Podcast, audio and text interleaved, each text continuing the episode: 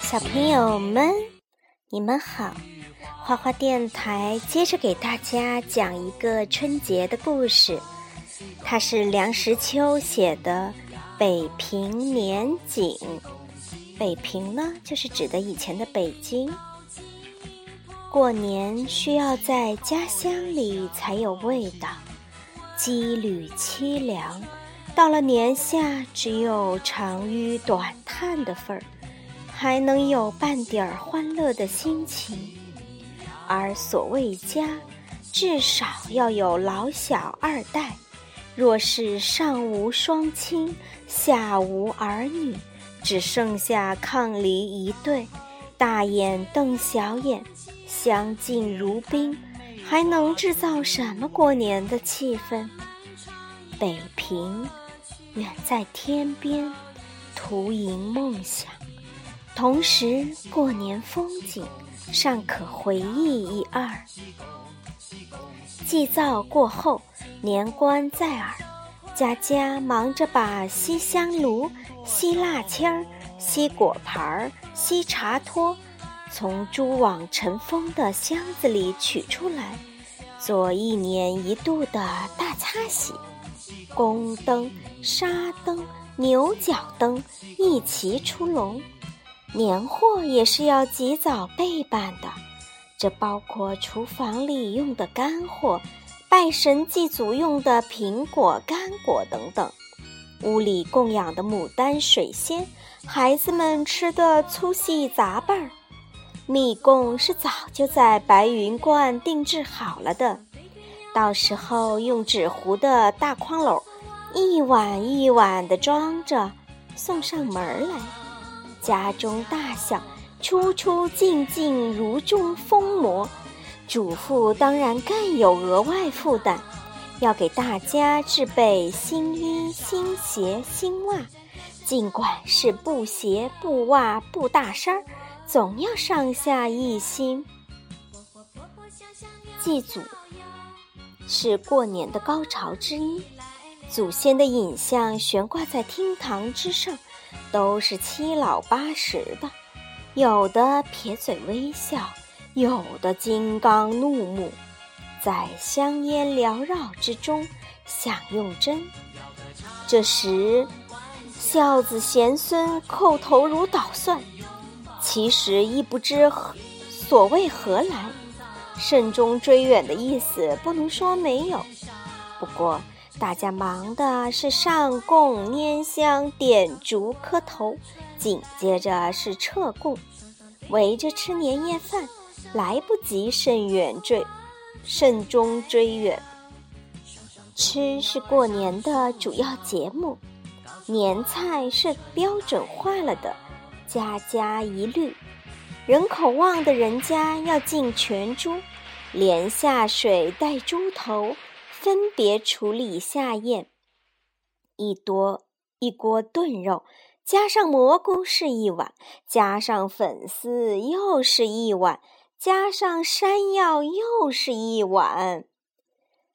大盘的芥末墩儿、鱼冻、肉皮、辣酱，成缸的大腌白菜、芥菜疙瘩，一一管够。初一不动刀。初五以前不开市，年菜非囤积不可。结果是年菜等于剩菜，吃倒了胃口而后已。好吃不过饺子，舒服不过倒着，这是乡下人说的话。北平人称饺子为煮饽饽，城里人也把煮饽饽当作好东西。除了除夕宵夜不可少的一顿之外，从初一至少到初三，顿顿煮饽饽，只把人吃得头昏脑胀。这种疲劳填充的方法颇有道理，可以使你长期的不敢再对煮饽饽妄动食指，只等到你淡忘之后，明年再说。除夕宵夜的那一顿还有考究，其中一只要放进一块银币，谁吃到了那一只主交好运。家里有老祖母的，年年是他老人家幸运的一口咬到。谁都知道其中做了手脚，谁都心里有数。孩子们需要循规蹈矩，否则变成了野孩子。唯有到了过年时节，可以沐恩解禁，任意的做孩子装。除夕之夜，院里撒满了芝麻筋儿，孩子们践踏的咯吱咯吱响，视为踩碎，闹得精疲力竭。睡前给大人请安，视为辞岁。大人摸出点什么作为赏金，视为压岁。新正是一年复始，不准说丧气话。见面要道一声欣喜。房梁上有“对我生财”的横批，柱子上有一入新春万事如意的直条，天棚上有“紫气东来”的斗方，大门上有“国恩家庆人寿年丰”的对联儿。墙上本来不大干净的，还可以贴上几张年画，什么招财进宝、肥猪拱门，都可以收补弊之效。自己心中想要获得的，写出来、画出来，贴在墙上，俯仰之间，仿佛如意算盘也已实现了。好好的人家没有赌博的。打麻将应该到八大胡同去，那里有上好的骨牌、硬木的牌桌，还有佳丽环列。但是过年则几乎家家开赌，推牌九、状元红、呼吆喝六、老少咸宜。禁赌的开放可以延长到元宵，这是唯一的家庭娱乐。孩子们玩花炮是没有腻的。九龙斋的大花盒，七层的、九层的，花样翻新，只把孩子看得瞪眼炸舌。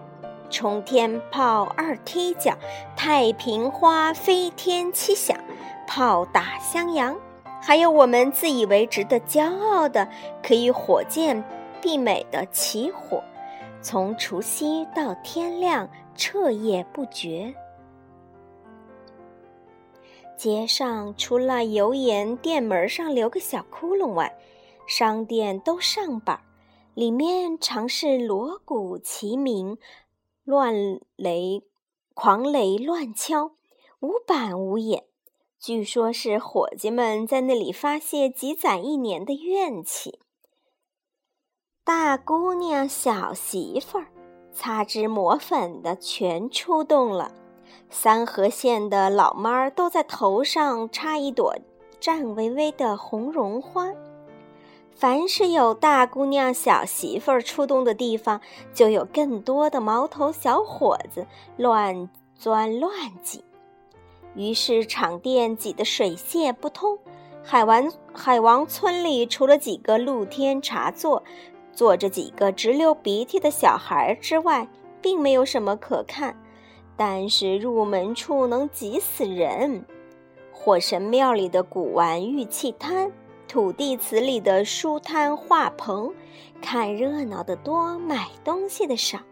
赶着天晴雪霁，满街泥泞，凉风一吹，又滴水成冰。人们在冰雪中打滚，甘之如饴，喝豆汁儿。就咸菜、琉璃、喇叭、大沙叶儿，对于大家还是有足够的诱惑。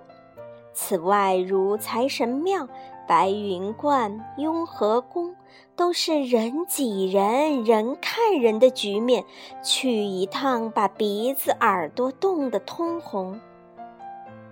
新年狂欢拖到十五，但是我记得有一年提前结束了几天。